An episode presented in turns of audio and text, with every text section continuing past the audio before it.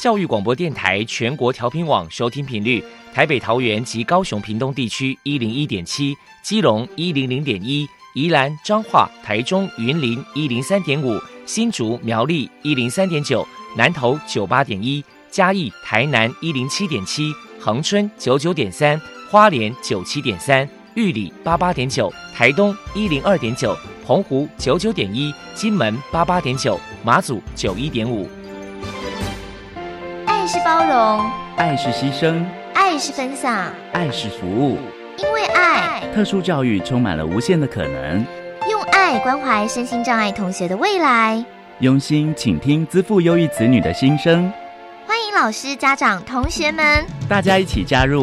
特别的爱这个大家庭。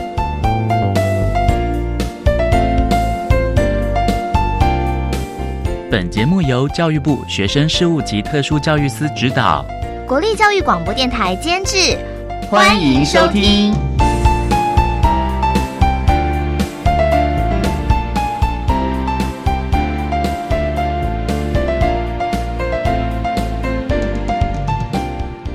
因为爱，我们在空中相聚。欢迎您再度收听特别的爱，我是小莹。这个节目在每个星期六和星期天的十六点零五分到十七点播出。在今天节目中，将为您安排三个部分。首先，在“爱的小百科”单元里头，波波将为您安排大树抱抱单元，为您邀请张佩婷女士为大家分享多障儿的家长教养经验，希望提供家长老师可以做个参考了。另另外，今天的主题专访为你安排的是“爱的随身听”，为您邀请国立台中大学特殊教育学系的教授兼特教资源中心主任以及特教系系主任的陈志轩主任，为大家说明运用辅具找出优势能力，谈课教育阶段多重障碍、脑性麻痹、肢体障碍学生教学辅导的策略以及注意的事项，希望提供家长、老师还有同学们可以做个参考。节目最后为您安排的是“爱的加油站”，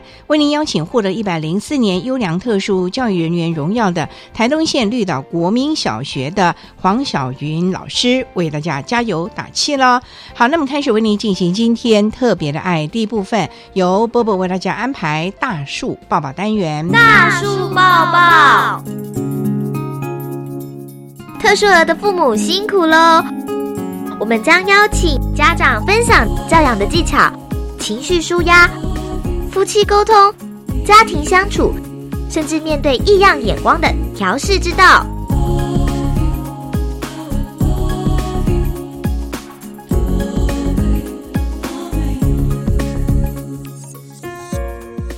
Hello，大家好，我是包包，欢迎收听大树抱抱。今天呢，我们特地请到了住在新北市的张佩婷小姐，请她来到节目现场，跟大家分享多重障碍儿的家长教养经验谈。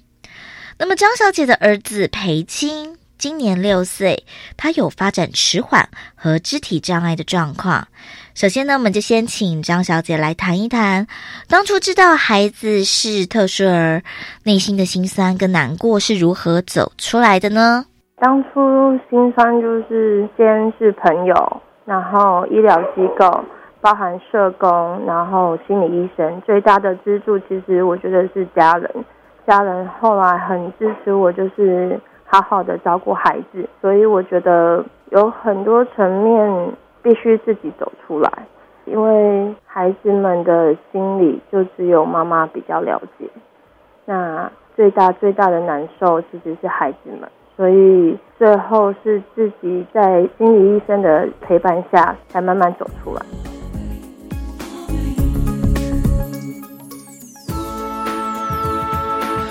张小姐为了家中的宝贝儿子，投入了许多的心血跟努力，也寻求了一些组织机构的帮忙。其实一直以来，他都有去医院复健，那我们也有在家里帮他做按摩，或者是帮他拉筋。然后普以达也有做，那包含跟他玩游戏之类都有。那基金会跟医院是最多的，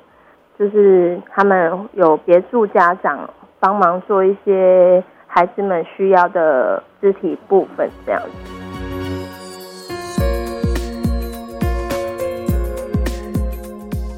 在教养孩子的过程当中，张小姐表示自己遇到最大的考验是，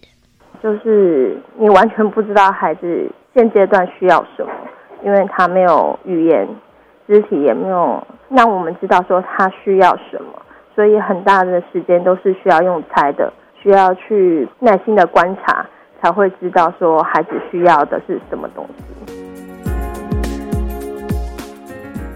由于裴青呢，她有这个肢体障碍的状况，接下来想请教一下张小姐，不晓得她运用了哪些辅具，然后在使用这些辅具有遇到哪一些困难呢？站立架，然后百位椅，现在有用助行器，但是是配备比较多的助行器。当然，孩子第一时间一定会哭闹，可是我觉得做家长的如果有耐心，其实孩子们久而久之知道这些都是为了他们好。这些都不是很困难的事情，这样。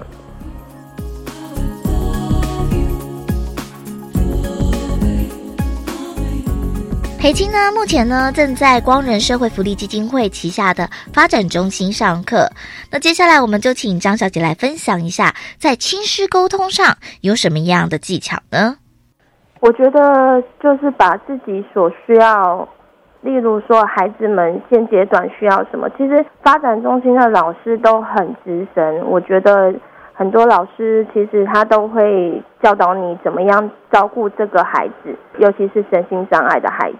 其实好好的跟老师沟通，老师会用他自己的方式跟你去说明现阶段孩子需要些什么。沟通其实不难，难在怎么样帮这个孩子有最大的功效，这样。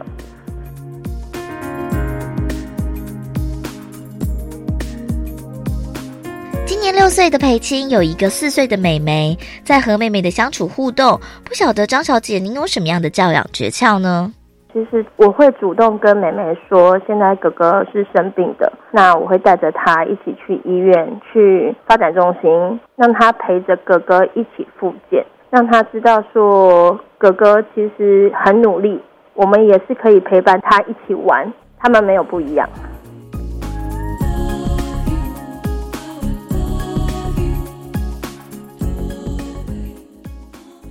再来，我们就请张小姐来分享一下，面对特殊儿的情绪问题，有什么样的教养方法呢？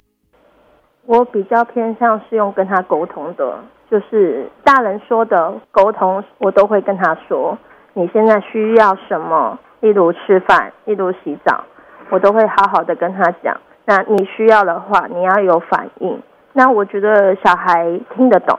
其实身上的孩子都很聪明，所以只要跟他好好沟通，久而久之之后，孩子都会用他自己的方式去跟你沟通。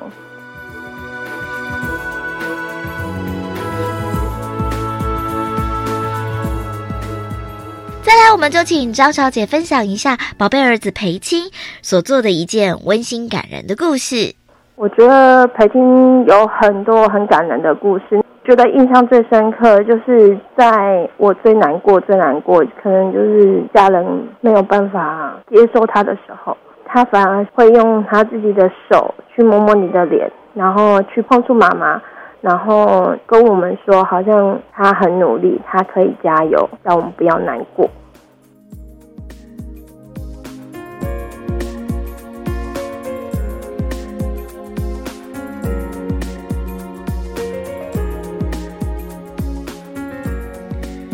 后，给同样是特殊儿的家长张小姐有一些鼓励的话想要传达。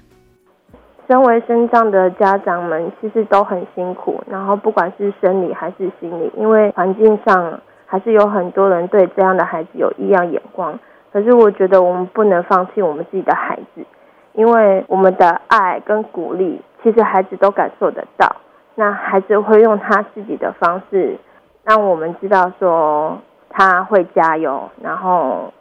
会让他自己更好，让家更好，所以不要放弃孩子。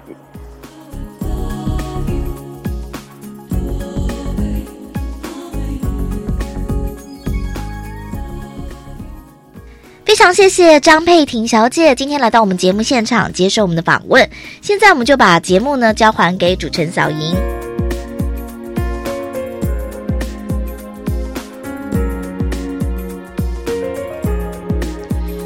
谢谢张佩婷女士以及伯伯为大家分享的教养经验。您现在所收听的节目是国立教育广播电台特别的爱。这个节目在每个星期六和星期天的十六点零五分到十七点播出。接下来为您进行今天的主题专访。今天的主题专访为您安排的是《爱的随身听》，为您邀请国立台东大学特殊教育学系的教授兼特教系主任以及特教资源中心主任的陈志轩主任为大家说明运用辅具找出优势能力，谈个教育阶段多重障碍、脑性麻痹、肢体障碍学生教学辅导的策略以及注意的事项，希望提供家长、老师还有同学们可以做个参考啦。好，那么开始为您进行今天特别爱的主题专访，《爱的随身听》。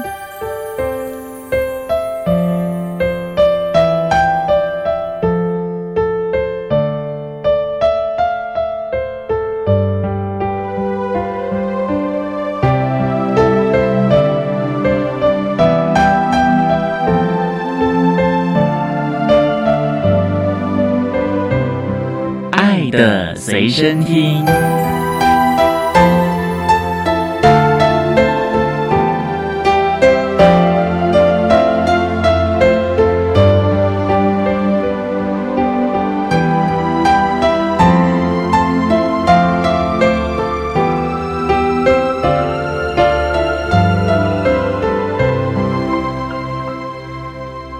为大家邀请到的是国立台东大学特殊教育学系的教授兼系主任，以及特教资源中心的主任陈志轩陈主任。主任您好，张姐你好。今天啊，特别邀请主任呢为大家来说明运用辅具找出优势能力，谈各教育阶段多重障碍、脑麻。肢体障碍学生教学辅导的策略以及注意的事项。那首先啊，要先请主任为他来说明什么是多重障碍啊？多重障碍在我们的特教法里面，它是其中的一类。多重障碍在我们特教法的定义来讲是非常特别的，它主要所强调的呢是障碍并不具有衍生性关系的障碍的孩子。那我举个例子来讲。假设他如果是听障的小朋友或是学生，很多听障的孩子，他一定会有构音的问题。那构音又是我们语言障碍的一类，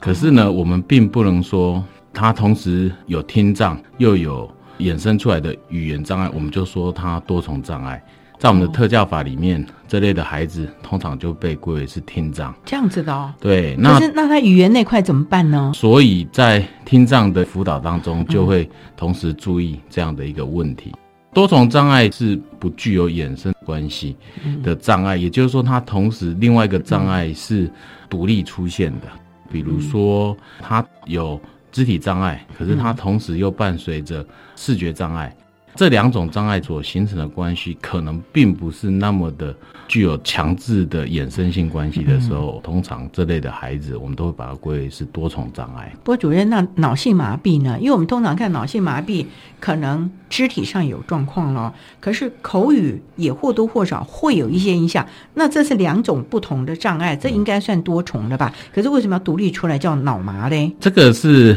我们台湾特教法的一大特色哈，就是我们。把脑性麻痹的孩子哦独立出来，刚开始把脑性麻痹独立在我们十三种特教障碍类别里面的时候，其实很多医疗界的人员也都搞不清楚，就是说，哎，我们为什么要特别把脑性麻痹这样的孩子独立出来？哦，那这个其实最主要就是除了家长团体这边强力呼吁之外，哈，那我们也是觉得。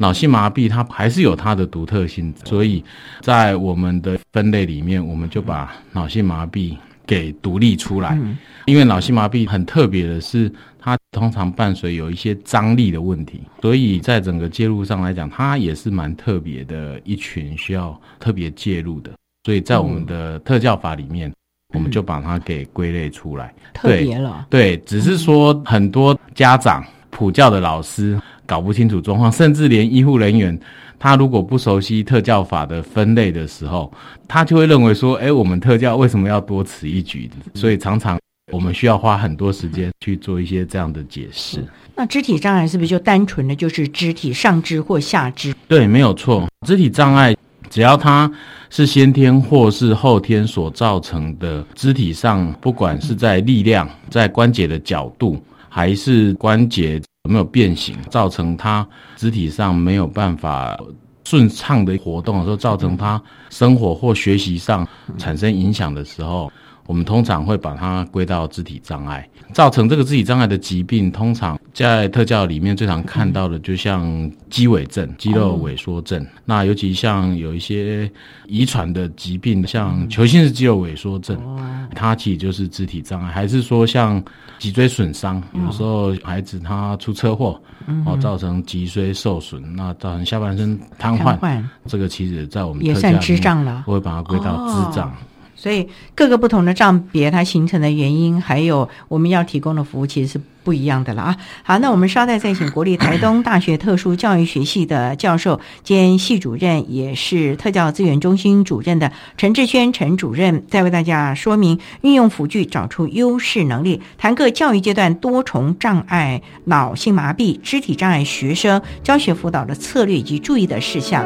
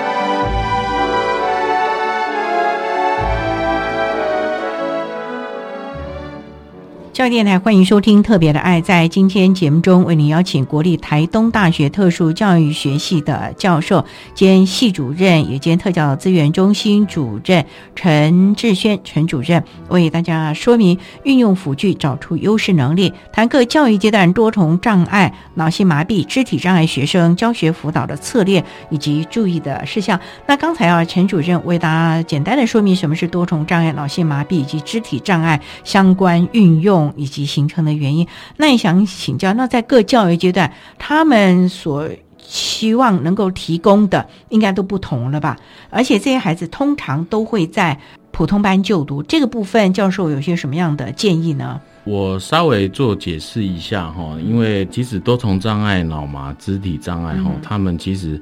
是有他们相似的地方，他们其实差异性也是很大的哈。我大概整理了几点，在每个阶段可能要特别注意的一些核心的事情，在国小的阶段。多重障碍、脑麻还是肢体障碍，到学校我们最 care 的，尤其从附件的观点来看的话，就是预防它有肢体上的变形。比如说像多重障碍的球心式肌肉萎缩症这样的孩子，这一型的孩子，如果说我们在国小阶段没有做合适适当的摆位的时候，很容易造成他胸椎变形的。胸椎变形的时候，很容易导致心肺功能逐渐衰退。所以，如果在学校能够配合专业团队的介入，老师跟家长能够注意到他在肢体上的照顾，其实是可以增加他整个生命的品质，甚至可以增加他的生命，延长寿命。对对对，脑麻其实也是哈，因为脑麻有不正常的张力。不正常的张力只会导致肢体关节很容易产生僵硬，会让他的动作机能、身体越来越退化。所以在我们的学习里面，尤其是在国小这个阶段，我们都会特别去强调。最主要的原因是国小这个阶段是成长的过程，如果没有顾好它，就像我们在盖高楼一样，你的底层歪了，其实你整个高楼的楼顶都会歪掉。所以预防上来讲是很重要的，运用适当的摆位的辅具，就可以让它预防这种关节姿势上的变形。哦，那我想这个是在国小阶段特别要注意的。哦，因为在高中在高等教育的时候，我们的成长是比较稳定的，所以只要你把它顾好，到大概高中的阶段，他的身体状态就会比较稳定的。主任，我想请教，那他们要不要特别在早疗和学前这个阶段加重这一块呢？对，学前早疗这一块哈，我们常常在谈，尤其是像有些肢体障碍或是脑麻的孩子，尤其是脑麻的孩子，很多家长像以前我在从事早疗的时候，家长所关心的第一句话就是说，我的孩子什么时候可以走路？就会很拼命的用很多的方法带他去走路。其实像老麻这样的孩子哈，如果说你没有在一个专业的监控跟建议之下哈，你让他去学习错误的行走的步态的时候，就会有很多身体不良的影响。哇，比如说像髋关节的。脱臼会让他更严重，等到他在国高中之后，他可能就没有办法再走了。所以在学前，我们都很强调，还是要跟专业的人员适当的讨论。比如说，诶，在课程当中，哈，就可以强调运动的重要性。所以这些是非常重要的，还是要尊重这个专业团队的建议了啊。对，好，那我们稍待再请国立台东大学特殊教育学系的教授兼系主任以及特教资源中心主任的陈志轩陈主任为大家说明运用辅具找出优势能力，谈各教育阶段多重障碍、脑性麻痹、肢体障碍学生教学辅导的策略以及注意的事项。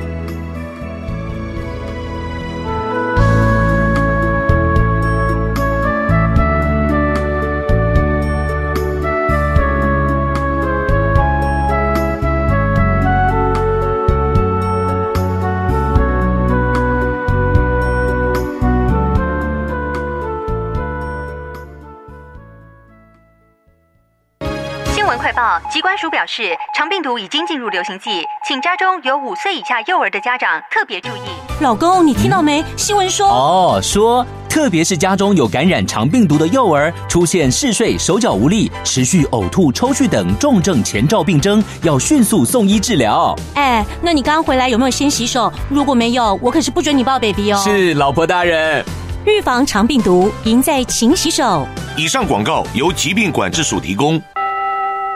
老师，政府说要推新南向，我们在学校有没有机会学新南向国家的语言啊？有哦，在一零八课纲里面，我们有新增七国新著名语言可以选择，从小就可以加入新南向政策哦。嗯，那我要怎么知道相关的资讯呢？教育部课程协作中心在每个月十号都会发行电子报，传递新课纲相关资讯，所以如果想知道内容的话，可以赶快去订阅。上网请搜寻教育部课程协作电子报。我的同学因病失明，但他在经过重建技能培训后，和你我一样，喜欢园艺，喜欢烘焙，他也爱逛街，爱阅读，更用心投入工作。他失去的是视力，而不是能力。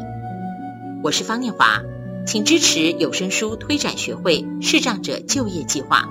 支持专线零二二三八九四九一五。管那么的水，落嘎西木啊！大家好，我们是 OK 合唱团。您现在收听的是教育电台。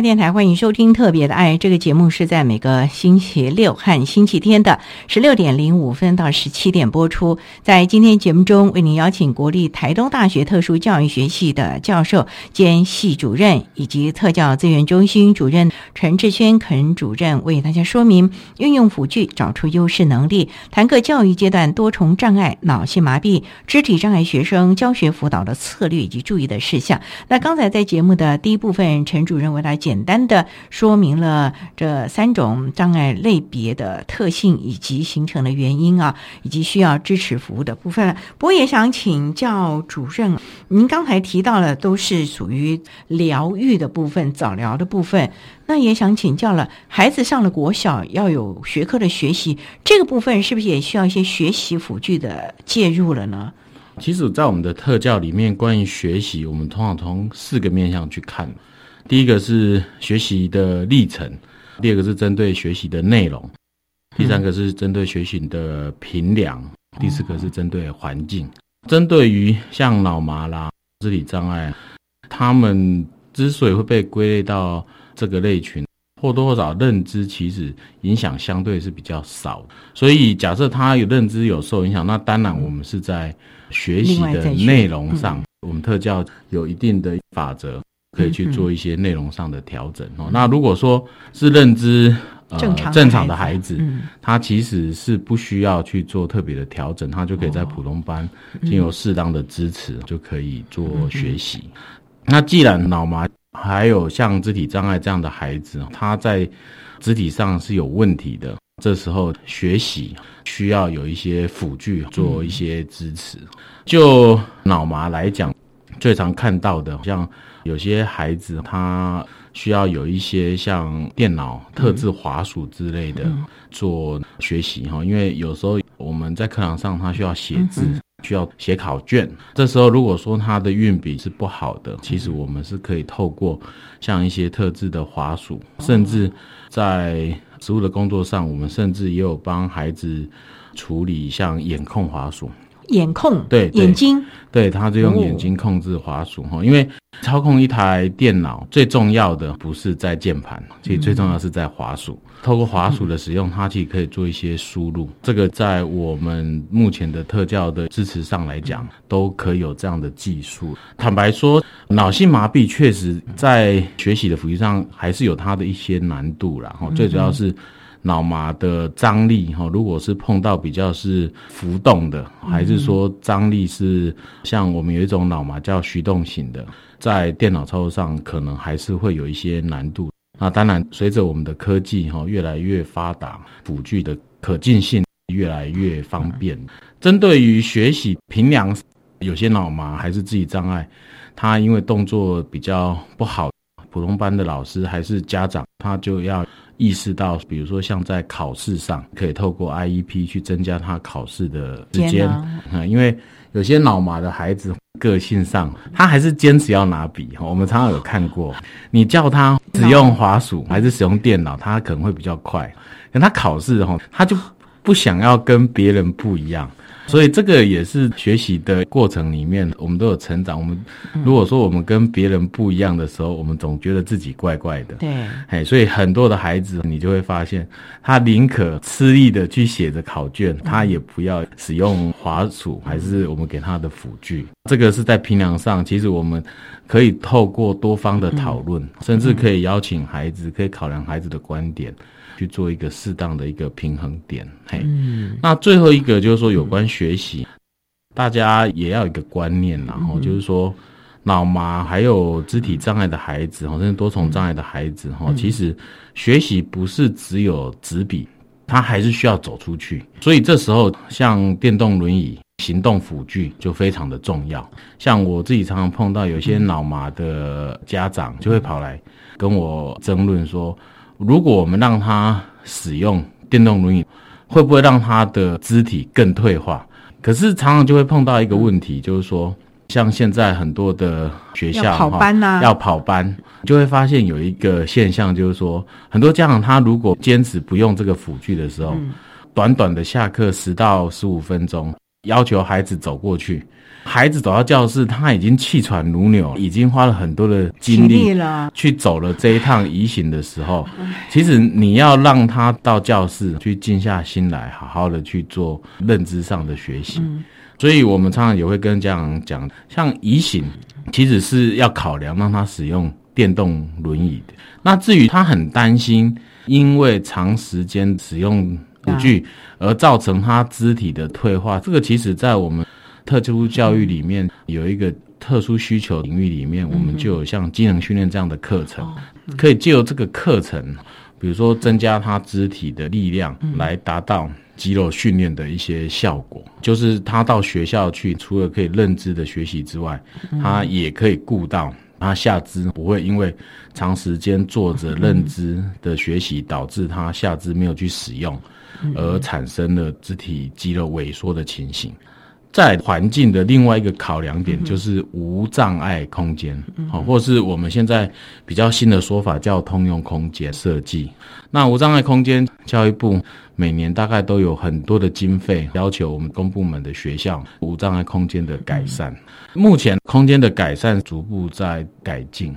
因为我们内政部营建署对无障碍空间本来就有一定的规范跟标准。如果说，哎，你的孩子是脑麻，是肢体障碍，你就可以多注意一下学校是不是有无障碍空间的设计，还有他有做了，到底有没有符合孩子的需求？其实我们会发现，很多无障碍空间只拿来作为检查用。但是有没有符合个案？那其实又是另当别论。所以帮大家总结，我们在学习的平量上、学习的环境上、在学习的历程上，针对于脑性麻痹来讲，你可以透过辅具平量，就可以透过时间的调整、环境做一些思考，让他在整个学习上是可以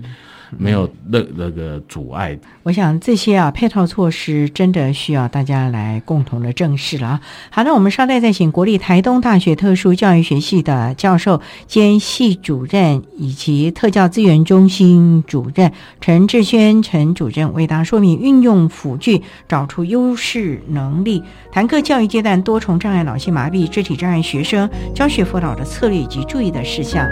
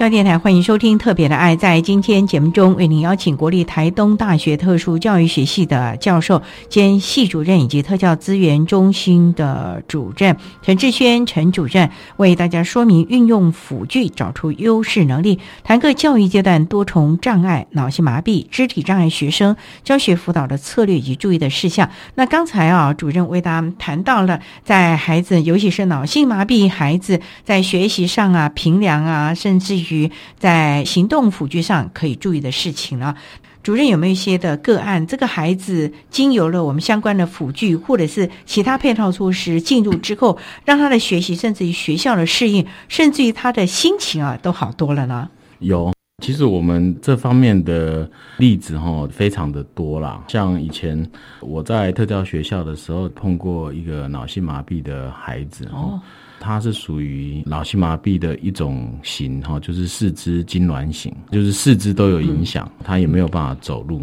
他都不能动，讲话也不清楚，自然而然就会觉得他是不是认知可能就会有问题。那自然而然，我们就会用对于某些障碍认知的框架去框这个孩子，他可能能力是有问题的。我接了这个个案的时候。发现哦，他如果家庭功能是非常健全的，特教如果也有做适当的支持，我们都觉得他是有机会去上大学的。哦，这个孩子哈，因为他是四肢痉挛型，他讲话也不清楚。经由评估之后，刚开始的时候我就设计了一个百位的电动轮椅，发现他其实操控的很好。可是他不是四肢痉挛吗？他怎么操控呢？对，比如说摇杆，我们可以跟电动轮椅的公司讨论。其实他那个摇杆电脑上都可以有参数的设定。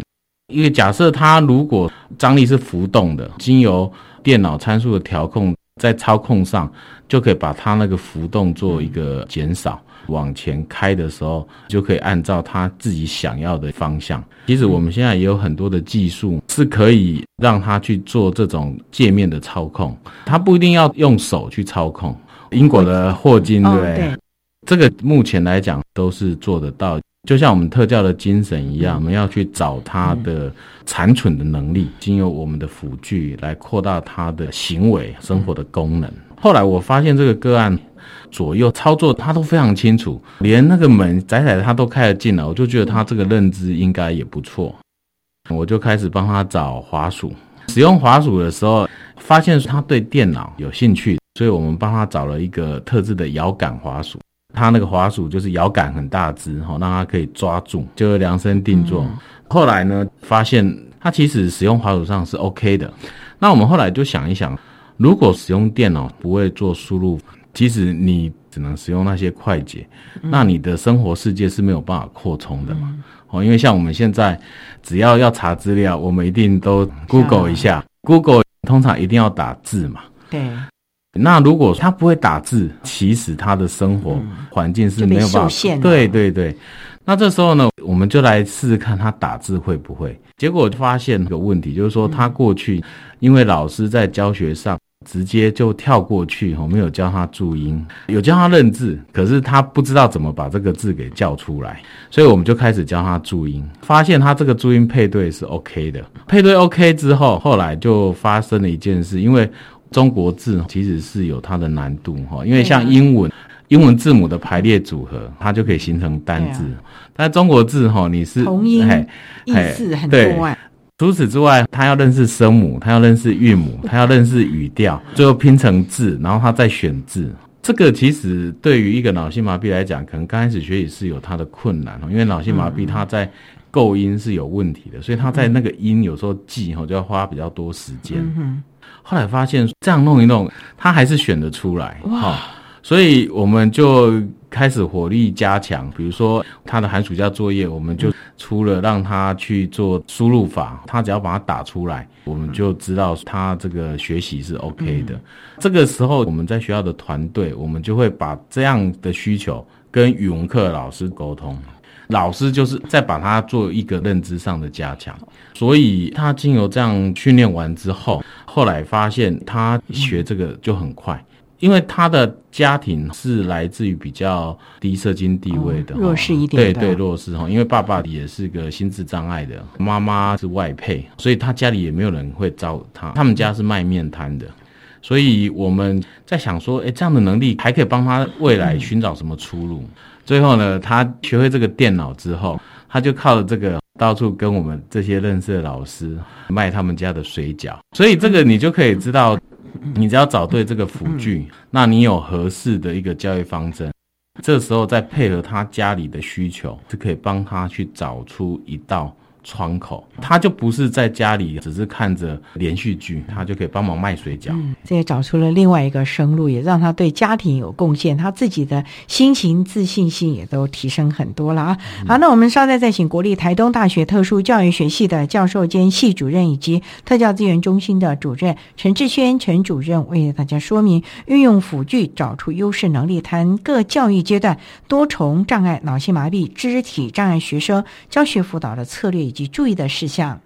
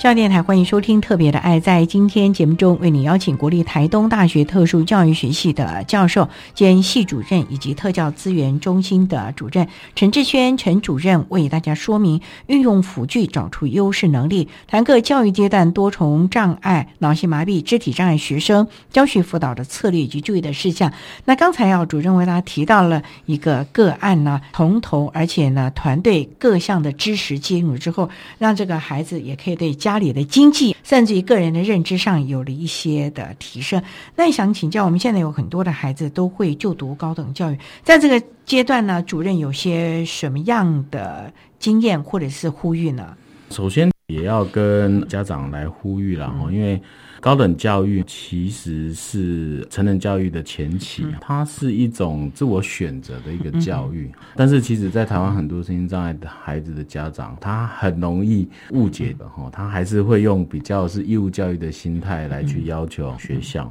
当然。因为我们特教法的规定，我们要做个别化支持计划，只要每个身障的孩子进来，学校都要做到应当要有的支持。不过，因为高等教育它其实是进入社会权的一个教育，而且它是一个自主教育，所以真的在这边要呼吁：一旦你家里孩子他想要去念大学，还是大专以上，真的要去做一个。比较深度的思考哈，因为今天并不是你拿到一个学历，你未来就真的没有什么问题。其实你还是要有一些基本的技职的一个能力。那这个其实对我们脑麻啦、肢体障碍来讲，困难哈，其实是更多的。早一点有这样的一个心态的一个建立哈，其实你去念高等教育的过程是比较不会有那么多受挫的心态了。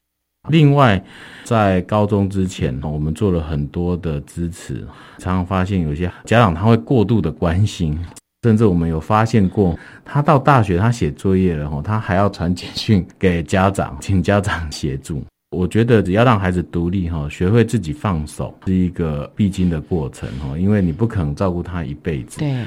今天既然让他选择了高等教育，就某个层次来讲，你是希望让他能够独立于这个社会哦，所以适时的放手，但是透过适当的支持，那我想对这些孩子未来融入到我们这个社会，才是真正有帮忙的。当然，就像我刚刚所讲的，现在已经有很多的辅具专团也会介入，包括像我们现在无障碍空间的意识，其实也非常的高。我们特教中心。都会定期的去做大专院校的访视，所以学校该改进的缺点然后尤其像无障碍空间，这个我们都会提。在这样的一个脉络之下，我想最重要还是家长的一个心态，我们真的还是要大声疾呼，要适当的支持，让孩子独立，适当的放手，其实是很重要的一点。所以，适当的支持，提供他钓鱼的技巧以及正确钓鱼的心情和策略啊，让孩子能够在未来的人生中自己做决定，而且能够。主导自己所需要的以及所期望的人生了。不过这一切都是要从小开始建构，所以家长、老师，你们是教育的伙伴，大家一块来了。那我们今天也非常的谢谢国立台中大学特殊教育学系的教授兼系主任以及特教资源中心的主任陈志轩陈主任为大家说明运用辅具找出优势能力，谈课教育阶段多重障碍、脑性麻痹、肢体障碍学生教学辅导的策略以及注意的事项。非常谢谢你，陈主任。谢谢。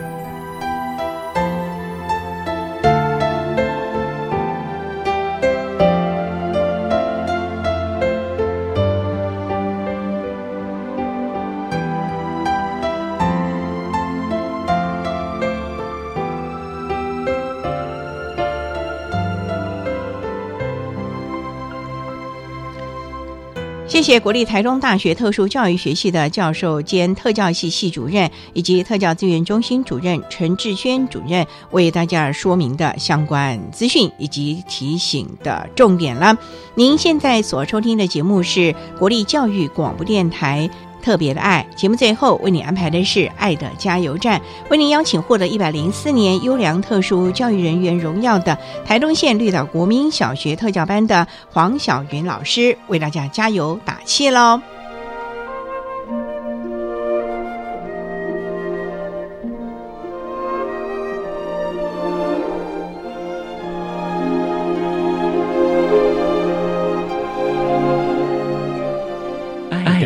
加油站。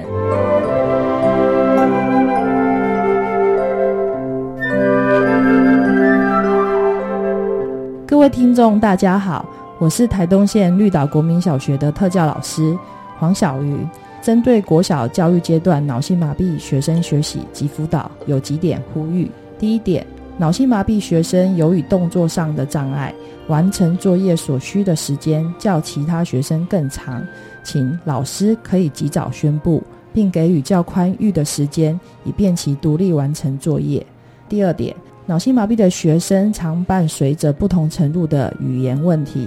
请老师们能有耐心的了解他所说的话，同时也鼓励班上同学能够与其谈话，并加强脑性麻痹学生的心理建设，不要让其有因为担心被人取笑而不敢开口的心结。伴随语言障碍的脑性麻痹学生，课堂口试、口头报告时，也请老师视学生的状况，改以书面报告替代，或协调以电脑语音或其他方式进行。有一些脑性麻痹的学生是属于多重障碍，他在生理、心理方面较一般的特殊学生更需要协助，也要麻烦老师能够更加注意并费心指导。